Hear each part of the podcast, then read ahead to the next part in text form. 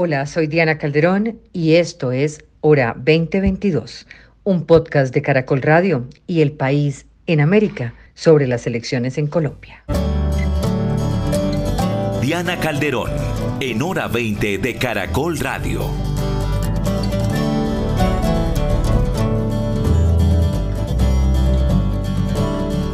Bienvenidos al episodio 10 de la hora 2022, hora de elecciones un podcast y programa especial de Caracol Radio que a partir de este episodio va de la mano del diario El País y sus periodistas y corresponsales en Colombia. Nos acompañarán a analizar, a entender, a debatir los retos que enfrentamos de cara a las elecciones del 2022. Y en este nuevo episodio estaremos analizando con los estrategas y expertos en comunicación las narrativas de algunos candidatos y los mecanismos que empiezan a utilizar algunos partidos para buscar alianzas, mientras que al tiempo otros se van dividiendo. Empiezo por saludar a mi colega Santiago Torrado, corresponsal del país en Colombia. Gracias por estar con nosotros, Santiago. Bienvenido. Hola Diana, muchas gracias a ustedes y bueno, estamos muy contentos de estar aquí eh, sumándonos a Hora 2022. Luis David Duque, director de Estrategia y Comunicaciones. Buenas noches. Ana, buenas noches eh, para usted, para Santiago, para Darío, para Juan Pablo y para Carlos y todos los oyentes. También con nosotros Darío Vargas, socio fundador de Datis Comunicaciones. Darío, hola. ¿Qué hubo, Diana? ¿Qué hubo, colegas? Y debo decir que en algunos casos ex colegas, porque yo no estoy en campañas políticas. No, está de analista de campañas políticas. Analista, nada más. Analista. También con nosotros Carlos Arias, gerente de Estrategia y Poder. Hola, ¿cómo va Carlos? Muy bien, buenas noches Diana, buenas noches a la audiencia y buenas noches a, los colegas del panel. Hoy se estrena Carlos en el grupo de estrategas que vamos rotando una vez al mes en este escenario. Juan Pablo Rocha, presidente y socio de Yuju, Colombia. Hola Diana, buenas noches. De, Juju, pero buenísimas noches. Gracias por la invitación. De Juju, pero está bien, está, pronúncialo, pronúncialo Yuyu No, no, me gusta de Juju. Me siento como en un concierto. sí. Eh, Tiene nombre de rapero. Eso. De, regatonero. De regatonero. e influencer y todas esas cosas que están de moda ahora. Exactamente. Pues con una temprana campaña a la presidencia, un periodo electoral iniciado eh, ya hace algunos meses, los casi 40 candidatos que hoy buscan llegar a la Casa de Nariño han echado mano de todo tipo de estrategias. Presencia en TikTok, con bailes, transmisiones especiales casi a diario en sus redes sociales, el uso de estos canales para sacar provecho de la anticipada campaña presidencial. Y de otro lado están las narrativas en las que están montados los candidatos que van desde la compra de tierras a expresidentes, pasando por una seguridad democrática 2.0, hasta quienes buscan erradicar la corrupción, otros plantean poner dinero en el bolsillo de los ciudadanos y toda una clase de propuestas que son reflejos, eh, obvio, de la amalgama de candidatos y de la diversidad de las precandidaturas. Pues en este episodio del 2022 iremos escuchando que, fue una especie de, método que hoy nos inventamos para, eh, a partir de lo que dice cada uno, empezar el análisis que me parecía como interesante. Vamos a escuchar la voz, declaración, fragmento de una entrevista o discurso para ir analizándolo con ustedes sobre la importancia, el impacto en las elecciones, sobre todo si con esas narrativas o mecánicas de elección que están impulsando varios candidatos, se va a lograr por lo menos recoger firmas o ir aclarando un poco el panorama. Así que Santiago y yo estamos aquí para hacerles las preguntas correspondientes y quiero empezar, eh, si les parece, con Gustavo Petro precandidato del pacto histórico, quien en varias ocasiones ha liderado un discurso centrado en la compra de la tierra, expropiación y producción del campo. Pero escuchémoslo a él. Los poseedores que ven la tierra como poder y, como, y no como instrumento productivo tienen que retroceder. Deben liberar la tierra. Yo propongo comprársela. No para que quede en propiedad del Estado, sino para que quede en propiedad de quienes ven la tierra como un instrumento de producción. Es decir, comprar de las haciendas Álvaro Uribe Vélez para que allí se pueda producir comida. dado que él la piensa como un instrumento de poder. ¿Qué lectura hacen de esta narrativa en la que se montó Gustavo Petro al decir que le va a comprar tierras al expresidente Uribe? ¿Qué logra Petro al decirlo? ¿Por qué no solo dice compro tierras o expropio? Pone el ejemplo de Uribe. ¿Cuál es la intención acá desde la comunicación política? ¿Quién arranca? ¿Quién se manda? El analista. Déjeme, como analista para, poner eh, algunas ideas eh, sobre el tapete eh, de la discusión. Yo, yo creo que en esto Petro lo que está buscando es lo que le ha servido mucho, tanto a él en un sentido como al uribismo en otro, que es cazar pelea con lo que ellos creen es su mejor contrincante. Eh, indudablemente, Uribe en el pasado utilizó la fórmula del castrochavismo, utilizó la fórmula que utiliza hoy de nuevo Oscar Iván Zuluaga del socialismo y eh, eso le ofrece unos réditos en la medida en que ataca a un, ataca para conseguirlos a un grupo eh, de sus adherentes. Eh, y Petro ha encontrado que también la fórmula de enfrentar a Uribe es muy útil a mí me sorprendió mucho que eh, Uribe le saliera a Petro a discutir el, asunto de tierras, eh, porque eso, creo yo, eh, le sube el perfil a Petro en la medida en que tiene discusiones con un expresidente de la República, como las ha tenido muchas en el pasado, pero en este caso fue sobre un tema tan personal como la propiedad de una finca. Mm, Allí además pues está claramente en un ámbito Petro evidentemente muy cercano a su ideología política, eh, a una mirada sobre la propiedad de la tierra que pertenece mucho eh, a la filosofía económica de la izquierda colombiana. Rocha. yo creo que todas las campañas políticas apelan a un sentimiento. Y en el caso de Petro es claro para mí que apela al sentimiento del resentimiento. El resentimiento es muy poderoso. Cuando uno eh, le habla a sus audiencias eh, y despierta resentimiento, eh, pues se vuelve muy poderoso, se vuelve muy fuerte la sensación y lo que hace es profundizar en sus, en sus seguidores. Eh, y para mí es bien obvio y es interesante y es como, como estrategia, me parece que es una estrategia válida y es fuerte. Eh, también creo que la razón por la cual Uribe le sale y le contesta es porque los dos se retroalimentan. Creo que Uribe se retroalimenta de eh, hablar mal de Petro y de decir que es el castrochavista y que viene el comunismo, y Petro se alimenta eh, y se vuelve mucho más fuerte cuando dice que el uribismo eh, o que hay que expropiarle a Álvaro Uribe Vélez, que es un sentimiento de resentimiento y todo el mundo dice sí. Entonces, creo que son dos fuerzas opuestas que definitivamente saben y los dos son conscientes que crecen y el fuego crece de ambos lados cuando se ataca entre los, entre los dos, ¿no? Es el, eh, en la mitad queda el medio que no está atacando mucho a nadie pero estos dos saben que crecen en ese momento. Entonces, estratégicamente me parece interesantísimo. Carlos. Y, creo que hay que sumarle a eso no solamente la pelea entre la derecha y la izquierda, sino también eh, esa lucha de clases entre ricos y pobres, que, que le ha servido mucho a Petro en, en toda su carrera política.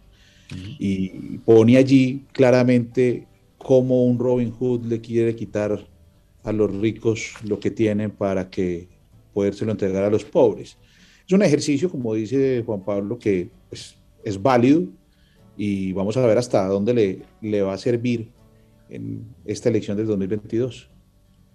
Yo, yo concuerdo con todos mis, mis colegas de panel, simplemente para agregar dos cositas un poquito traídas de la academia que, que se, se, se, se aplican en la comunicación política. Uno es el tema de rutas cognitivas o atajos cognitivos que básicamente eh, lo que hacen es que construye una ruta mucho más expedita para el votante común y corriente, para el ciudadano de a pie, que no, no, no, necesita entender y leer todo el contexto de la noticia alrededor de que lo que él busca no es solamente expropiar la tierra de Álvaro Uribe Vélez, sino de una serie de terratenientes alrededor de entregársela a, digamos, a, a personas que pueden llegar a tener menos o más recursos y que puede llegar a ser un banco proveedor de, alimentos, ¿sí? Entonces, al, al, ciudadano común y corriente no le interesa toda la profundidad y la complejidad que está inmersa en la propuesta.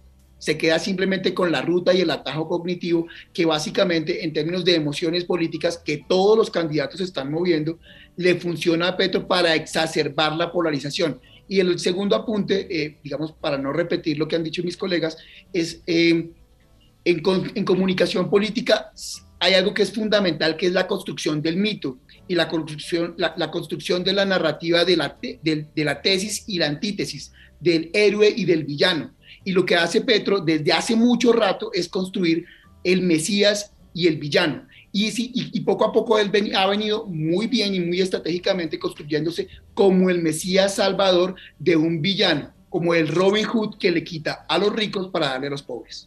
Santiago Torrado. Yo, quisiera ampliarles un poco la pregunta a conectarla un poco con el momento de, la campaña o de, lo que nos dicen las encuestas. Venimos un poco de, la encuesta de semana de eh, Petro el gigante y, los demás, eh, los enanitos, ¿no? Pero es un gigante que, está en menos de 20%. Em, digamos, estamos como en ese momento en que vemos como que Petro tiene un techo aparentemente bajito. Eh, todo esto que venimos hablando, ¿ustedes sienten que, le funciona para romper un poco ese techo o es más de lo mismo? Porque al final, el, digamos, esa, apuesta por la polarización eh, es lo que venimos viendo desde hace tiempo, ¿no?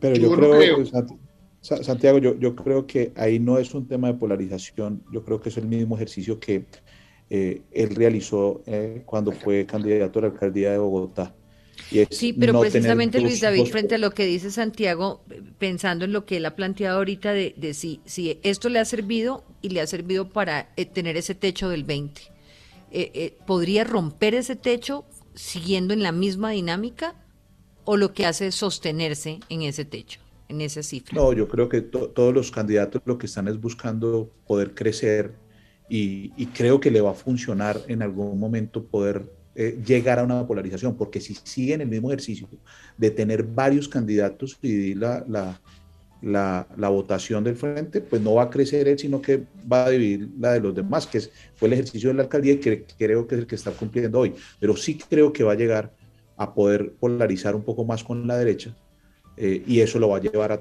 crecer en, en las encuestas.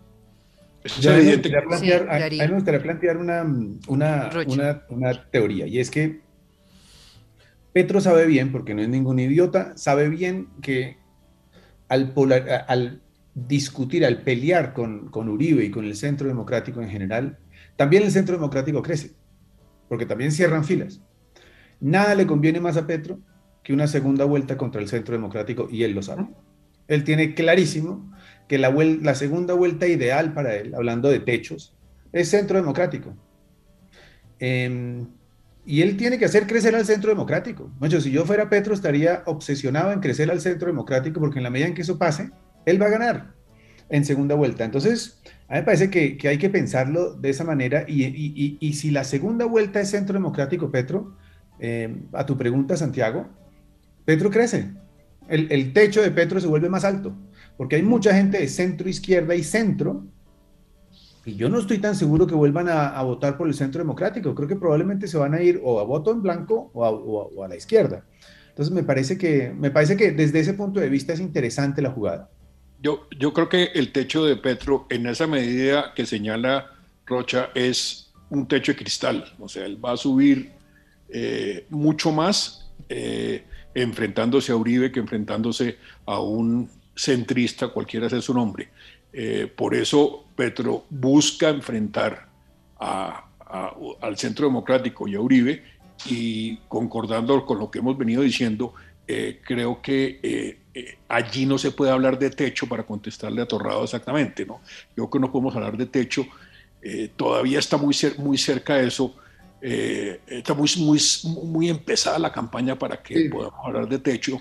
Eh, porque eh, evidentemente si tenemos 20 o 30 o 40 o el número de candidatos que, que queramos decir, pues, pues tener un 5% es mucho y si él tiene el 20 pues está muy bien, muy bien ubicado. Eh, yo creo que, que en, en, una primera vuelta el techo de, de, de Petro debe estar entre 25 y, y 30%, o sea, no debe subir mucho más haciendo campaña. Sin embargo, y vuelvo, anoto lo que se ha notado ya, eh, si hay una mm, segunda vuelta, eh, Uribe, eh, Centro Democrático, cualquiera que sea el candidato, Fico o, Oscar, Iván, Oscar Iván Zuluaga, creo que, o María Fernanda Cabal, tenemos la posibilidad, Petro va a romper ese techo con plena seguridad y concuerdo con ustedes en que tiene muy buenas posibilidades de ganar la presidencia si se enfrenta a un candidato del Centro Democrático. Solamente una, una, cosa para anotar, Santiago, para responder, y es que hay que entender, y, y, para los oyentes, yo creo que es importante que empecemos a entender que la campaña presidencial no solamente está dividida en primera y segunda vuelta, sino en diferentes momentos de campaña. Y esos primeros momentos de campaña están asociados primero a las elecciones legislativas. Y esas elecciones legislativas van a empezar a determinar eso que es la pregunta suya, y es va a crecer o no va a crecer, dependiendo de cómo esté construido el Congreso, cómo esté construida la Cámara y Senado, qué tanto pueda eh, eh, perder el Centro Democrático, que creo que ya muchos de los congresistas del Centro Democrático hoy saben que van a perder curules y muchos de ellos están peleándose los votos de Uribe que no va a ir, ¿sí?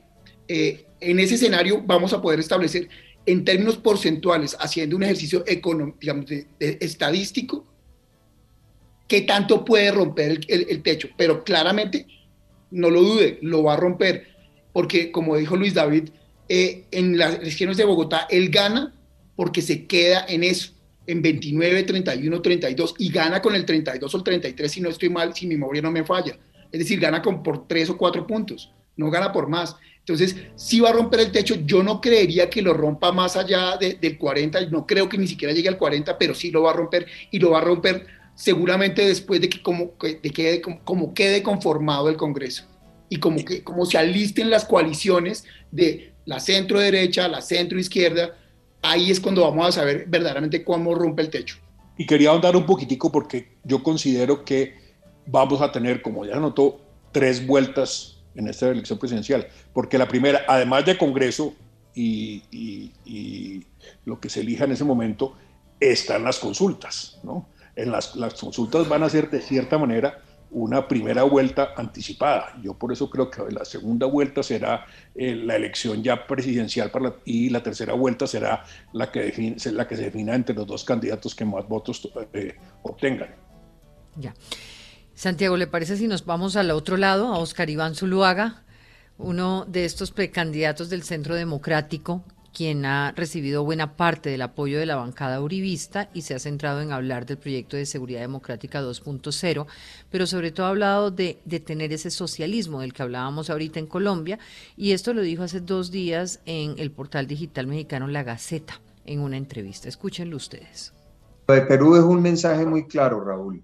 Si no nos unimos, los sectores coincidentes, vamos a abrirle el espacio para que sea la izquierda, el populismo el que gane y comprometa nuestra democracia. Por eso, desde que yo asumí este compromiso de poner a consideración mi nombre a la presidencia, el elemento central es unir. Unir, obviamente, desde mi partido, el Centro Democrático, a unos sectores sociales y políticos para llegar con un solo candidato a la primera vuelta y no repetir la experiencia de Perú. Decirles que en Colombia estamos en la línea de construir un acuerdo político para proteger nuestra democracia y evitar que pase lo de Perú, donde ganó la izquierda y el socialismo. Ya no es ni el caso de Venezuela. Venezuela es una dictadura, un narcoestado. Es Perú, que ocurrió hace tres meses. Y eso es lo que nos llama a abrir los ojos. Y por eso este proceso de unirnos para buscar un solo candidato. Santiago. Em, bueno, llama la atención que, que Zuluaga haga estas declaraciones precisamente afuera eh, y como con las comparaciones con otros países. Em, entonces, pues el, me gustaría preguntarles qué tanto peso creen que va a tener eh, en las elecciones lo, lo, ocurrido en otros países, em, digamos el ascenso a la izquierda en, en, varios de esos países, y también cómo ven el uso que le está dando Zuluaga a TikTok. Y un poquito ampliando esa pregunta, eh, si creen que TikTok puede llegar a tener algún nivel de protagonismo en la campaña, eh, como ocurrió, por ejemplo, en Ecuador, donde pues eh, incluso Guillermo Lazo, un banquero conservador, em, se volcó a TikTok, digamos. Si, si de pronto Zuluaga está eh, siendo pionero en, en, un frente que puede tener impacto en la campaña. Antes me gustaría saber eh, cuál de estos estrategas y académicos eh, y analistas, doctor Vargas, usa TikTok con frecuencia. Que así como uno revisa Twitter diariamente y otras redes, ¿qué tan metidos están en TikTok? Yo, yo tengo que estar en TikTok básicamente porque mi hijo está en TikTok. No hay duda. Claro, y porque mi hijo está en TikTok y tengo que mirar qué bestialidades hace todo el día, así que estoy mirando. No, no, TikTok no son unas pachitas de menta que uno se metían debajo de la lengua. Ah, no, también, también. Hay, que estar, hay que estar. El que no esté va, va a estar por fuera de la, elección.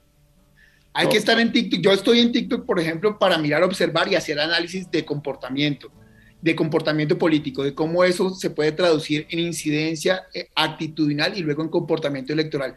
Simplemente para entrar eh, Entonces, entre ya en materia y vaya contestando, contéstele a Santiago desde la última, sí. Entrando en el comportamiento electoral, eh, es muy difícil hoy determinar qué tipo de incidencia puede tener en comportamiento electoral, pero lo que sí tiene incidencia claramente es en generar emociones. Y ahí, para darle paso rápidamente a todos, porque creo que vamos a, profundizar fuertemente allí, eh, la emoción política más poderosa, no lo digo yo, lo dice la literatura científica en emociones políticas y en psicología política, es el miedo. Lo dijo Manuel Castells, lo han dicho todos los académicos habidos y por haber. Y lo que está haciendo Oscar Iván Zuluaga es exacerbar el miedo, es generar la misma dinámica. Lo que pasa es que Oscar Iván Zuluaga, y lamentablemente para los estrategas, si hay alguno aquí cercano, espero que no, del centro democrático se están equivocando, porque el momentum político que vivíamos hace cuatro años es diferente. Y hoy la gente le ha perdido el miedo al castrochavismo y le perdió el miedo a, entre comillas, ver los reflejos y los espejos de los países vecinos. Y por eso es que Petro sigue subiendo, porque la gente le perdió miedo a Petro y porque la gente ya no le cree tanto el, cuento y la narrativa del castrochavismo. Entonces, para ir para entrarte a, cerrar y, el tema de TikTok, de cómo lo está haciendo Oscar Iván Zuluaga, eh, a mí me da mucha vergüenza lo que hace Oscar Iván haga en TikTok. No, no desde lo estético, sino desde la construcción de comunicación política y narrativa, porque no logra conectarse emocionalmente con nadie, ni con los jóvenes de entre 19 y 25 años, ni los adultos contemporáneos entre los 35 y los 41 años. ¿Por qué? Porque no genera emoción empática alrededor de la política, sino lo que genera es una vergüenza, y es que a mí me da oso lo que hace ese señor. Y no lo, no lo digo por mí que tengo 46, lo digo por jóvenes que eh, yo tengo en la Universidad Externa de Colombia en pregrado y en posgrado. Una de las razones por las cuales me retiré de la actividad política es que no entiendo nada de redes sociales. Eh, esa tarea se la encargo a la mujer con la que me casé, que tiene un profundo conocimiento de las mismas.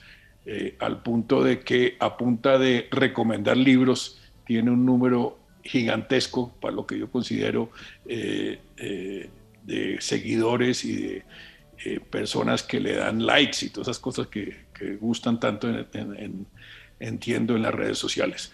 Yo, yo, yo creo que las campañas, si bien el elemento de comunicación pagada, llámese eh, publicidad pagada, llámese eh, estas eh, formas de redes sociales, porque en su mayoría tenemos que aceptarlo, no son propiamente libres, sino que tienen una gran influencia del influenciador pagado.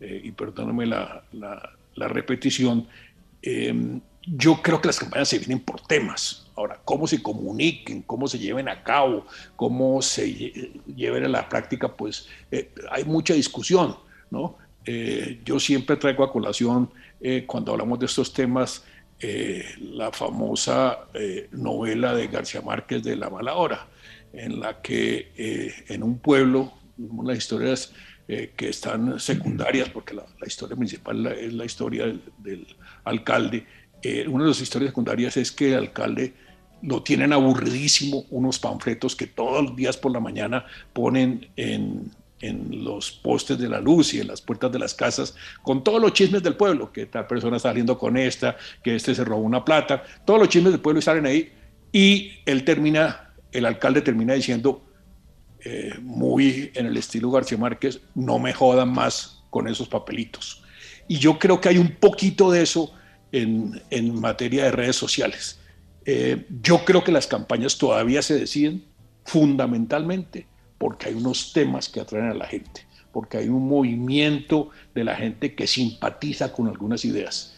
En esa medida creo que Oscar Iván representa un esfuerzo del, del, Centro Democrático por tener una figura, digamos, más suave, anteponiéndola a la de una María Fernanda Cabal o de los, los sectores un poquito más, más duros eh, que inclusive ven en Duque un traidor a la causa. Em, creo que Escaribani y esas declaraciones que acabamos de oír van en ese sentido, no, tenemos es que estar todos juntos para que evitemos la llegada del socialismo. Fíjense que no habla de, del centro democrático, sino que habla, amplía el espectro. Em, yo, yo creo que, que, en esa medida Zuluaga eh, puede ser un buen candidato del, del centro democrático. Sin embargo, estoy casi convencido de que otra vez le van a barajar la, la, candidatura por cuenta de Fico Gutiérrez.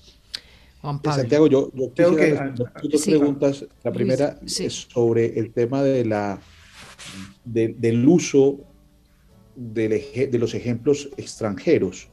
Eh, la narrativa de comunicación del Centro Democrático siempre ha tenido como antagonista a las FARC y en este proceso electoral pues ya no lo tiene.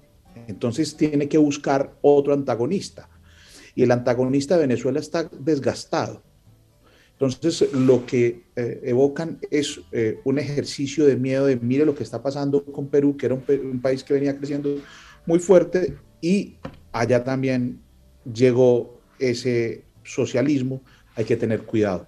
Yo creo que ese ejercicio eh, le funciona para sus electores del centro democrático, no para los electores colombianos, que, hay que diferenciar allí. Y lo segundo, la segunda pregunta frente al tema del, uso del TikTok de, de, Oscar Iván. Yo creo que candidato que no eh, entre al tema de redes sociales, pues se queda por fuera. Pero también se va a quedar por fuera quien haga el ridículo y piense que entrar a hacer lo que hacen los TikTokers, que lo hagan los políticos, pues es doblemente eh, peligroso para la política y para el político. Eh, cuando evaluamos en, los social listening que tenemos, eh, pues vemos que lo que salió haciendo Oscar sí se viralizó, pero, pero ridiculizándolo. Entonces yo creo que no le funcionó. viralizar o tener likes no significa tener votos. Yo quisiera comentar también las dos respuestas, las dos preguntas, perdón, me parece que es interesante. Lo primero es que, mm, como para polemizar un poco, yo, si bien creo que el discurso de Venezuela ya no asusta, en realidad sí creo que eh, no asusta a la izquierda, no asusta a los votantes de Petro que ya tienen un discurso respuesta a eso, y es Colombia no es igual a Venezuela, y, y entonces ya tienen, ya tienen su discursito montado para no dejarse asustar por eso. Pero no nos equivoquemos, el discurso de la izquierda latinoamericana eh, del siglo XXI sí asusta todavía a los votantes de derecha y de centro derecha, y si el objetivo de Oscar Iván haga es unir al centro derecha, lo que está haciendo no es un llamado al temor, sino a unir filas, a cerrar filas. Entonces, a mí me parece que es inteligente, desde ese punto de vista, Luis, déjame, me parece que lo inteligente es Está cerrando filas con eso. Lo que está diciendo es, fíjense lo que está pasando en Latinoamérica y el centro derecha sí le come ese cuento todavía y, la derecha todavía le come ese cuento. Entonces, a mí sí me, y no sé si es un cuento o no, no estoy tratando de, de meditar su discurso. Lo que sí digo es, claramente hay, hay, está cerrando filas porque está llamando a la unión. Entonces, desde ese punto de vista, me parece que sigue siendo efectivo en esta etapa de la campaña. Y, y ya no está hablando de Venezuela, habla de Perú y en fin. Con, con respecto a TikTok, en las investigaciones que nosotros estamos haciendo, mm, sale que los tres grandes temores, y no voy a decir ninguna cosa que ustedes no sepan, los tres grandes temas de Colombia en este momento son la inseguridad, la corrupción y la plata en el bolsillo. Quiero decir, la gente está sin plata, la gente está en un momento, en una situación económica dramática. Los tres son temas extremadamente serios y yo creo que la gente quiere un candidato serio. Yo creo que la gente está aburrida del efecto del TikTok, del eh, truquito, del baile. Yo no creo que eh, eso de Oscar Iván le dé un solo voto. Yo no creo que la gente diga, este tipo es simpatiquísimo. Creo que eso sí es más típico de un asesor que le pueda decir, usted tiene que acercarse a los jóvenes, eh, sea cercano, baile, ¿no? Y, sale y lo hace. La gente quiere un candidato serio. La gente está cansada. La gente sabe que los problemas que tiene este país son serios. Ahora, miremos. Y además, miremos, Pablo, y además una cosa es que cuando uno dice, oiga, ojo que no nos volvamos Venezuela, ojo que no nos volvamos Perú, pero sale al día siguiente bailando, usted dice, venga, ¿cuál es ese tipo que me está diciendo? Seamos racionales, pongámonos serios, pero salen estas. Sí, sí, sí. Ahora, me pregunto si la contrincante de Oscar Iván Zuluaga es seria. Y quiero que la escuchen acá, y porque eh, su, digamos, su crecimiento, o por lo menos eh, en determinadas burbujas de opinión, registra con una favorabilidad mayor que la del mismo Oscar Iván Zuluaga. Entonces, escuchemos a María Fernanda Cabal en una semana en la que desata una polémica por el audio que se filtró en el que criticaba buena parte de la bancada del uribismo, que le expresó públicamente su apoyo a Oscar Iván Zuluaga. A ver, yo le hago una pregunta.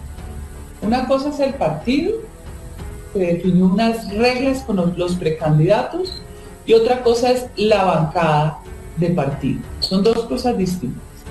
La bancada, en efecto, tiene senadores y representantes. Aquí, por cuenta del senador Juan David, del representante Juan David Vélez, surgió la idea de hacer una carta en respaldo a Oscar Iván pasando por encima de un acuerdo establecido.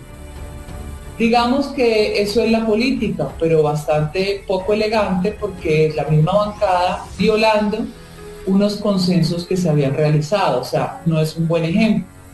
¿Quiénes firman? La mitad del Senado y la mayoría de Cámara. Pero si usted llega a ver un total de 52, vaya y pregúntele al público quién los conoce. Porque tristemente esta bancada, pudiendo ser la mejor, la gente no conoce a más de cuatro o cinco. Entonces de los firmantes, la verdad cuando uno lee y dice, ¿quién es? ¿Qué representatividad tiene? Ninguna. No es otra cosa que tratando de acomodarse seguramente para que le den el aval en las próximas elecciones y otros seguramente instrumentalizados por el mismo gobierno que no le interesa que estemos ni Paloma, ni Rafael, ni yo, sino Oscar Iván Zuluaga. Y después se conoció este audio. Este es un mensaje al Centro Democrático y a su bancada. Entiendo el sentimiento de mis compañeros cuando manifesté que éramos una bancada de 52 y no se notaba. Y lamento el efecto de mis palabras. Mi intención no fue agredir. A ellos los respeto y he tenido con la mayoría una excelente relación. Quise expresar, entre otras, mi reparo porque sentí una bancada ausente cuando al presidente Uribe le quitaron su libertad y a él le debemos la curul. Pero no quiero fragmentar y prefiero apelar a la unión. Los desafíos son grandes y los adversarios peligrosos. Nuestra obligación es seguir luchando por este país y el Centro Democrático ha sido ejemplo de valor. Seamos más militantes, más unidos, más partidos. Y en este punto, Santiago, ya le doy la palabra, quería preguntar cómo ven esta situación al interior del Centro Democrático y si estas divisiones podrán tener efectos a nivel de una eh, hacia el futuro. Pero asimismo, mirar cómo hoy van a estas elecciones em, dentro de un gobierno de su bancada, de su partido, a diferencia de las elecciones anteriores. ¿Qué análisis hacer sobre María Fernanda Cabal y el yo arranco, Yo arranco, Diana, por decirle que, eh, que sin ser, sin ser el estratega del Centro Democrático ni de María Fernanda Cabal, le puedo decir que la mejor estrategia hoy en términos de construcción de narrativa y retórica de discurso para la, la, búsqueda del candidato único la está teniendo María Fernanda Cabal porque le está hablando a los del centro democrático, le está hablando a la derecha, le está diciendo, ojo, yo no estoy contenta con Duque, al igual que usted, porque él no me cumplió. Dos, le está diciendo, apoyemos a Uribe y movámonos y está planteando una serie de mensajes muy fuertes que seguramente para la centroizquierda y para la izquierda son, son disonantes y generan como algo de parodia y esta señora de que habla y cómo puede proponer eso. Pero para el votante de derecha, para el votante uribista, el que se siente entre comillas relativamente traicionado por la falta de gestión anodina de Duque, María Fernanda Cabal empieza a convertirse en esa voz que puede llegarse a ganar la consulta. Y por eso sí es estratégico. Ahora bien, que eso sea consecuente, que sea consonante con lo que, entre comillas, puede ser la candidatura final del Centro Democrático, no. Pero yo sí creo que si, si se la llega a ganar, ese segundo audio que nos acabas de mostrar va a ser el tono. Es decir, ella va a empezar a moderarse si logra ganarse la consulta a partir de este discurso. Yo, yo creo que, a María Fernanda Cabal toca ponerle la misma seriedad que hay que ponerle a Trump, ¿no?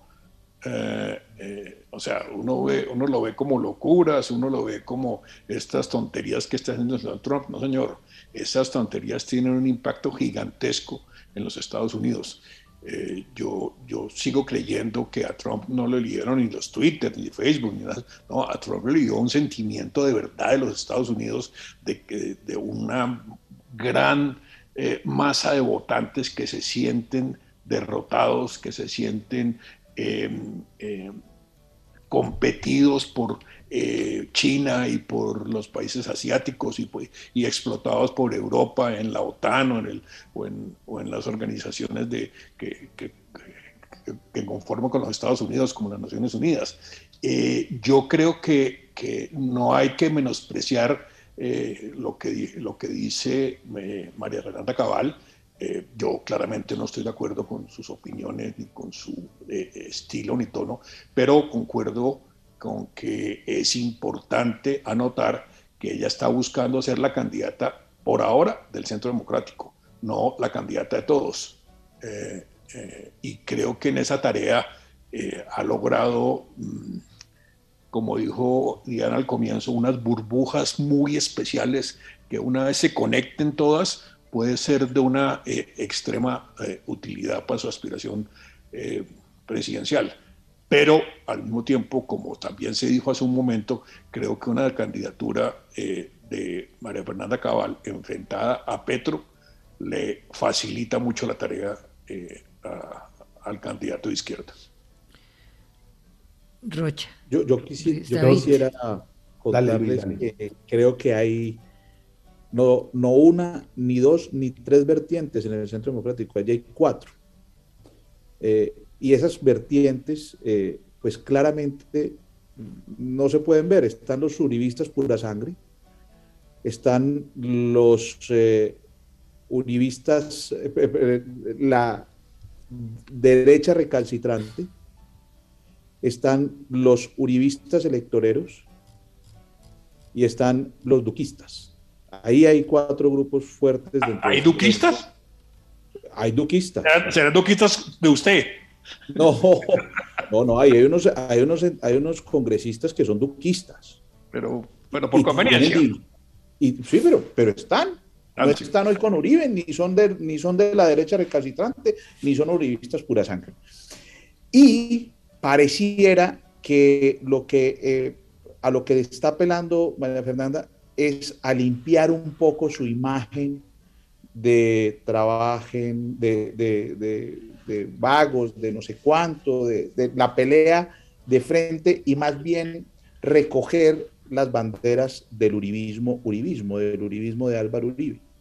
Pero claramente no existe dentro del Centro Democrático ya un solo grupo guiado por el presidente. A mí como experto de marcas me encanta, no, no votaría jamás por ella, pero me encanta la marca María Fernanda Cabal porque como marca es una marca muy definida, es como, es como Trump, como decía muy bien Darío hace un rato, es como una marca tan fuerte y tan definida que me encanta y me encanta oírla, me produce cierto morbo, yo no sé qué me produce oírla, pero me encanta porque es como tan extrema em, que me parece que le pone picante a las elecciones y yo creo, eh, y en esto sí estoy totalmente de acuerdo con, con Carlos, yo creo que ella viene a mm, hacer un discurso de mucha gente del centro democrático extremo que se sienten huérfanos. Creo que Duque, sienten que Duque los dejó tirados en el camino, hay una sensación de orfandad, ya no está Uribe, ¿quién representa ahora a los de derecha? Y ella, y ella asumió esa bandera y la está liderando, independientemente que yo creo que no va a llegar. Es más, si llega, me parece que si llega hay que celebrar ya que Petro ganó la presidencia. No es celebrar o llorar, pero pero, pero me parece que si ella llega a segunda vuelta sería dramático. No creo que lo haga, porque le está hablando a un grupo reducido de personas, pero es un grupo fuerte, además es un grupo muy definido y que le va a dar una cierta votación, y, pero, pero como figura política, como marca política, me parece que es muy fuerte.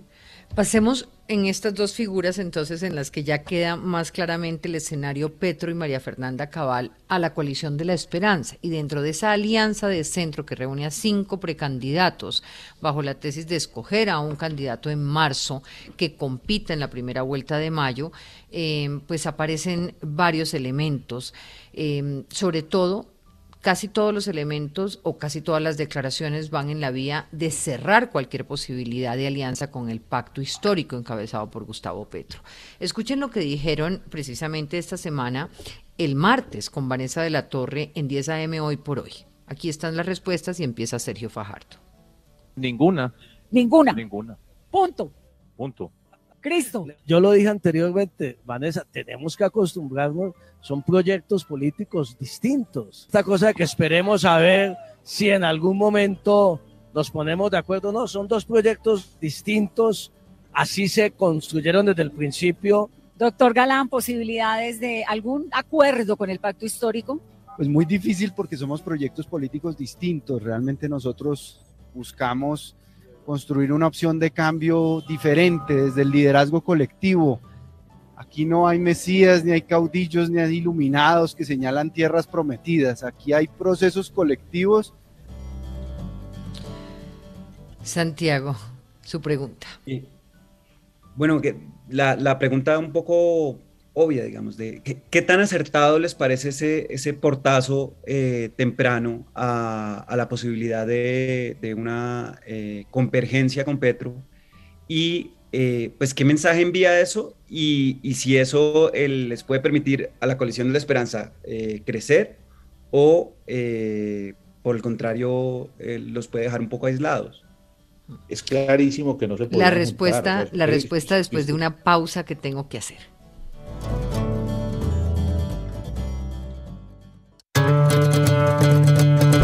Escuchas Hora 20.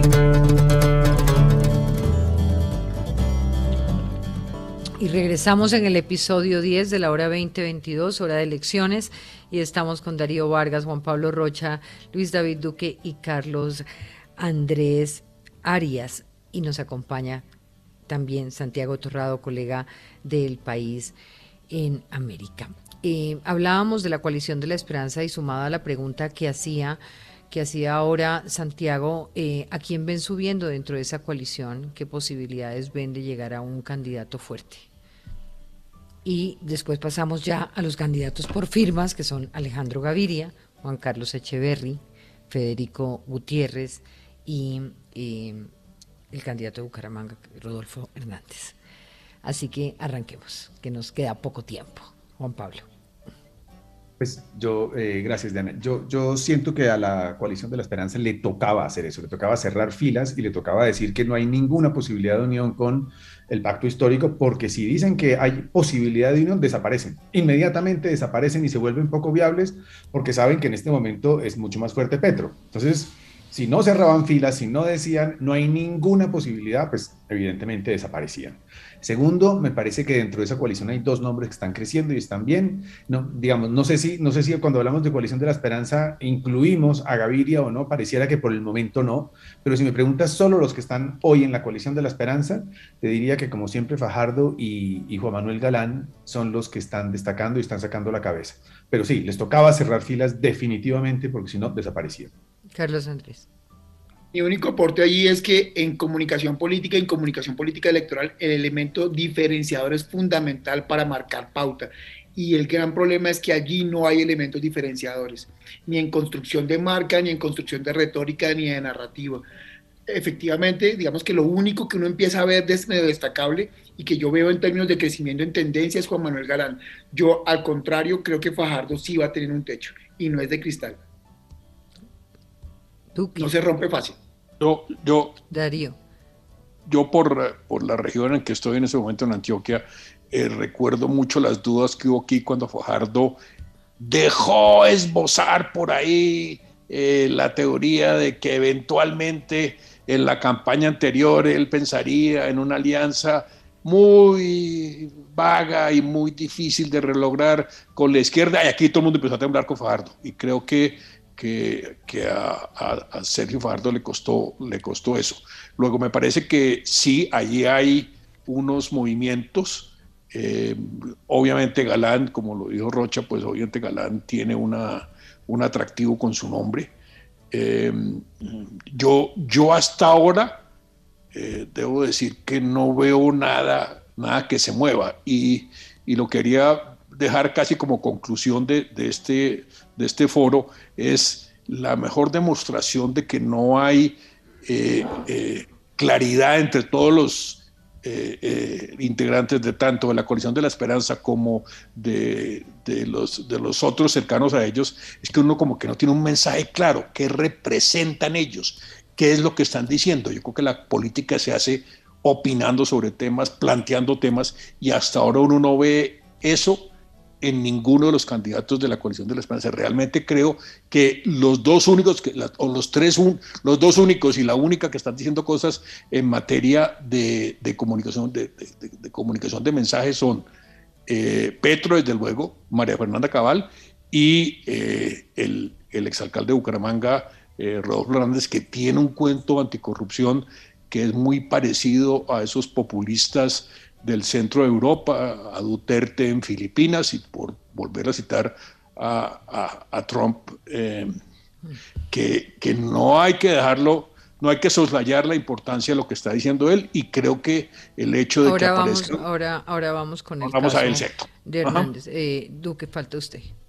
No, yo creo que completamente de acuerdo con, con Rocha. Eh, el solo hecho de decir o abrir esa ventana de aquí nos podemos unir eh, no solamente pierden credibilidad, sino que eh, Petro se los come inmediatamente o en una encuesta o en, mm. o en una consulta interna. Eh, ¿Quién está creciendo? De acuerdo con Carlos, creo que está creciendo Juan Manuel, pero no le alcanza a ganar ni en encuesta ni en, ni, en, ni en consulta a Fajardo. Fajardo todavía tiene una marca personal muy fuerte que, que es mucho más potente que la de Juan Manuel. Santiago, si le parece, pasemos a los candidatos por firmas. Empezamos con Alejandro Gaviria, quien mencionaban hace poco, una figura que llega, ya lo hemos dicho, de la academia a recolección de firmas, a impulsar una candidatura donde efectivamente sí presentó una plataforma llena de elementos, como también lo hizo Juan Carlos Echeverri en su momento.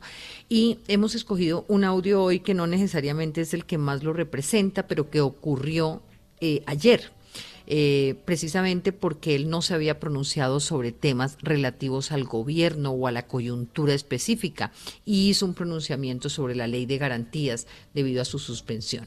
Escúchenlo. El cambio en la ley de garantías no es bueno para el país, genera desconfianza, cambia las reglas de juego de manera no transparente a cinco meses de una elección, contribuye a este ambiente general en nuestro país de que las instituciones democráticas no son legítimas yo creo que el Congreso de Colombia se equivocó. Santiago. ¿Cómo, ¿Cómo, valoran esas posiciones que comienza a sentar eh, Alejandro Gaviria sobre, sobre temas de coyuntura? ¿Creen que eh, esos videos y, esas posturas le, pueden servir para comenzar a irrumpir a las encuestas con más fuerza? Posiblemente sí, pero que, se hablan todos, están que se hablan. Hágale, Darío. Sí, no, sí. A mí, Alejandro Gaviria, el presidente de Twitter, me genera como una cosa emocionante porque solamente va a ganar en Twitter. Eh, es el presidente que no conocen en el, en el, país de verdad. Yo no sé si, si, si, si los, mis, mis colegas han hecho estudios de percepción, seguramente sí, pero cuando uno hace estudios de percepción constantemente porque está en campaña y hace consultoría, se da cuenta que Alejandro Gaviria eh, lo conocen en, en, Rosales, en El Retiro, en el poblado eh, y ya. O sea, y, no, y no hay forma de que lo conozcan diferente porque cuando uno cita a James Joyce y habla con un señor que toma changua y que come, eh, no sé, que come eh, pelanga, pues hermano, no, no, Luis, no te, no te, rías o prende el micrófono para que te escuchemos reír. Pero, pero es en serio, o sea, Alejandro Gaviria sí marca posición con lo que acabas de decir, Santiago, efectivamente, para responder tu pregunta y no salirme por la tangente, sí empieza a marcar posición pero un candidato que no se comunica en el lenguaje cotidiano, que no tiene cómo comunicarse en ese lenguaje y sobre todo, yo lo hacía en, un space hace unos días con unos colegas consultores, que imposta ser de un nivel socioeconómico que no es, ¿sí? que se viste de algo popular cuando no lo es, ¿sí? Cuando todos sabemos que es, es, es de la crema innata del bogocentrismo, pues y, que entre comillas si, seguimos pensando algunos o siguen pensando algunos que es un candidato independiente por firmas, pues básicamente no va a crecer porque está contra natura, no ha reconocido su naturaleza y todos sabemos de quién es Alejandro Gaviria y quiénes, qué, qué fuerzas políticas y qué padrinos políticos lo están apoyando. Eh, les voy a pedir intervenciones un poquito más cortas para que nos, nos, alcance el Entonces yo hago una bien corta. Sí. Yo hago una bien corta. Yo creo que Gaviria es el nuevo tibio yo siento que, mm, siento que no sienta posiciones, honestamente. Yo siento que cuando, cuando él hace esta misma intervención, se le ve su falta de pasión, se le ve su falta de convicción, se le ve como... Es evidente que no está de acuerdo con eso, pero, pero lo dice en la mitad, siempre está en la mitad de todo. Em, así de corto, Gaviria es el nuevo tibio para mí. Darío. Si hay alguien que te, tenga más problemas para aparecer en una coalición que Petro es César Gaviria. Yo, yo creo que Gaviria, yo tuve la oportunidad de trabajar en la campaña de Juan Manuel Santos 1 y 2 y se me parece mucho Gaviria a Mocus en ese momento.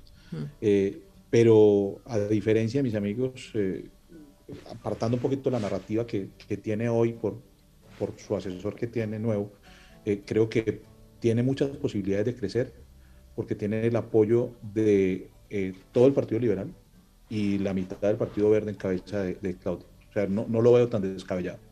Y porque es un hombre serio también. los hombres serios realmente no consiguen votos, pero sí es un hombre serio.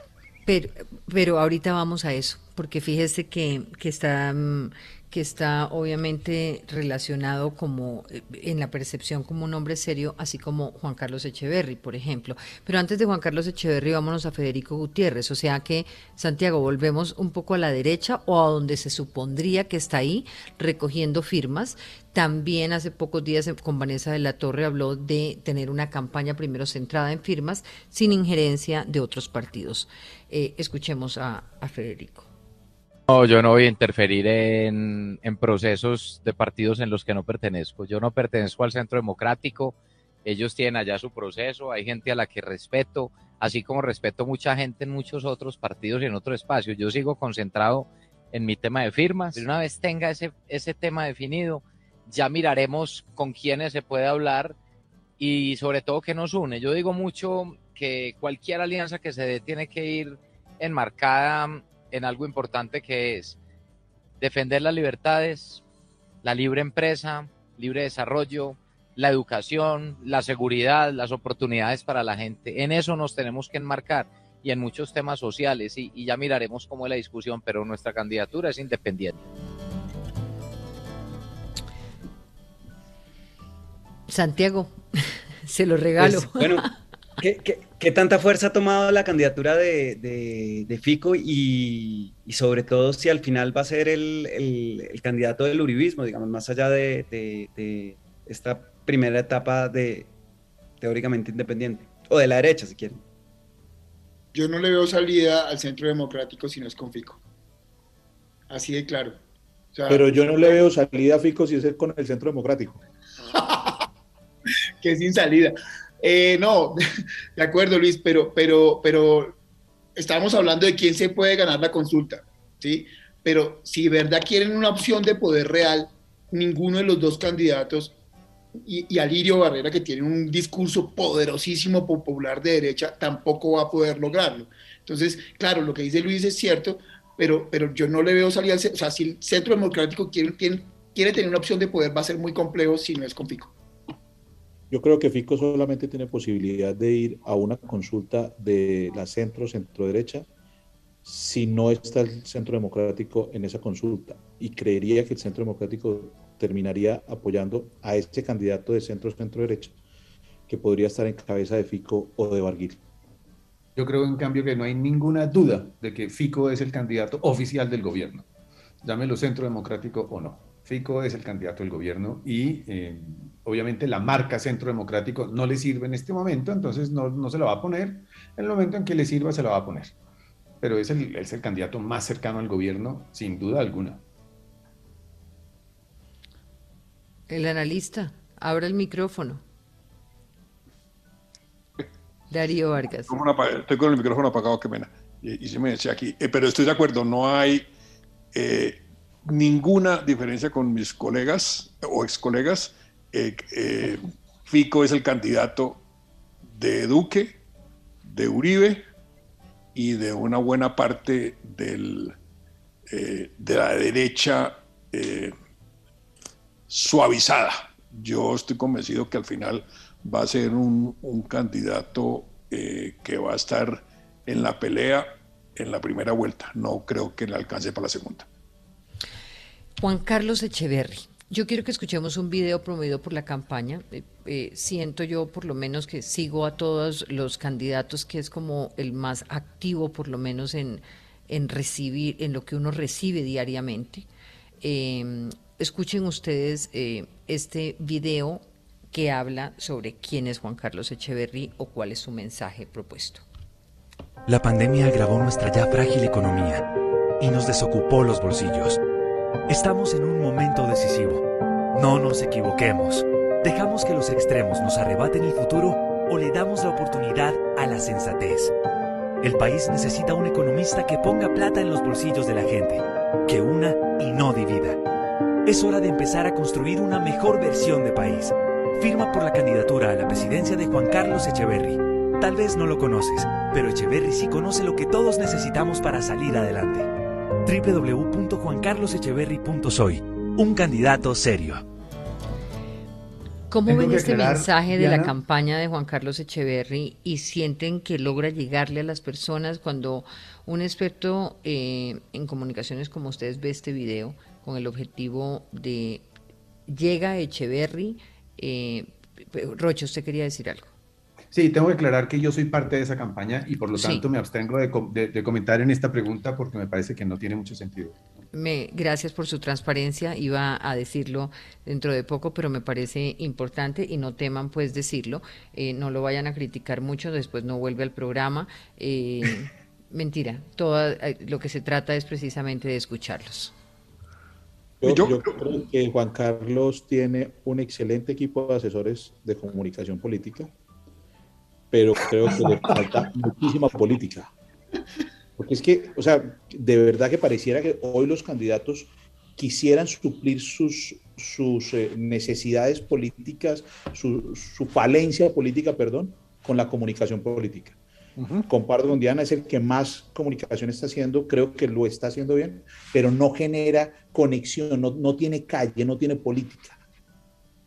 Hay una, una frase que usamos mucho en nuestra actividad que es, la comunicación no reemplaza la gestión.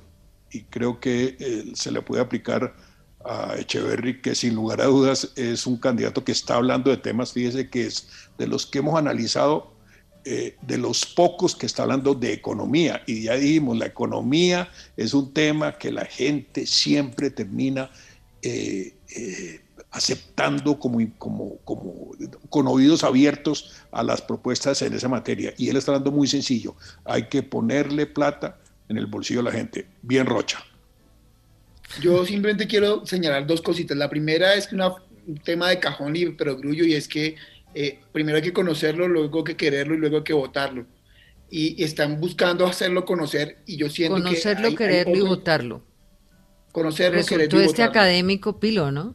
Hágale. Eh, yo creería que lo único que... Gana, ¿estás de un punzante?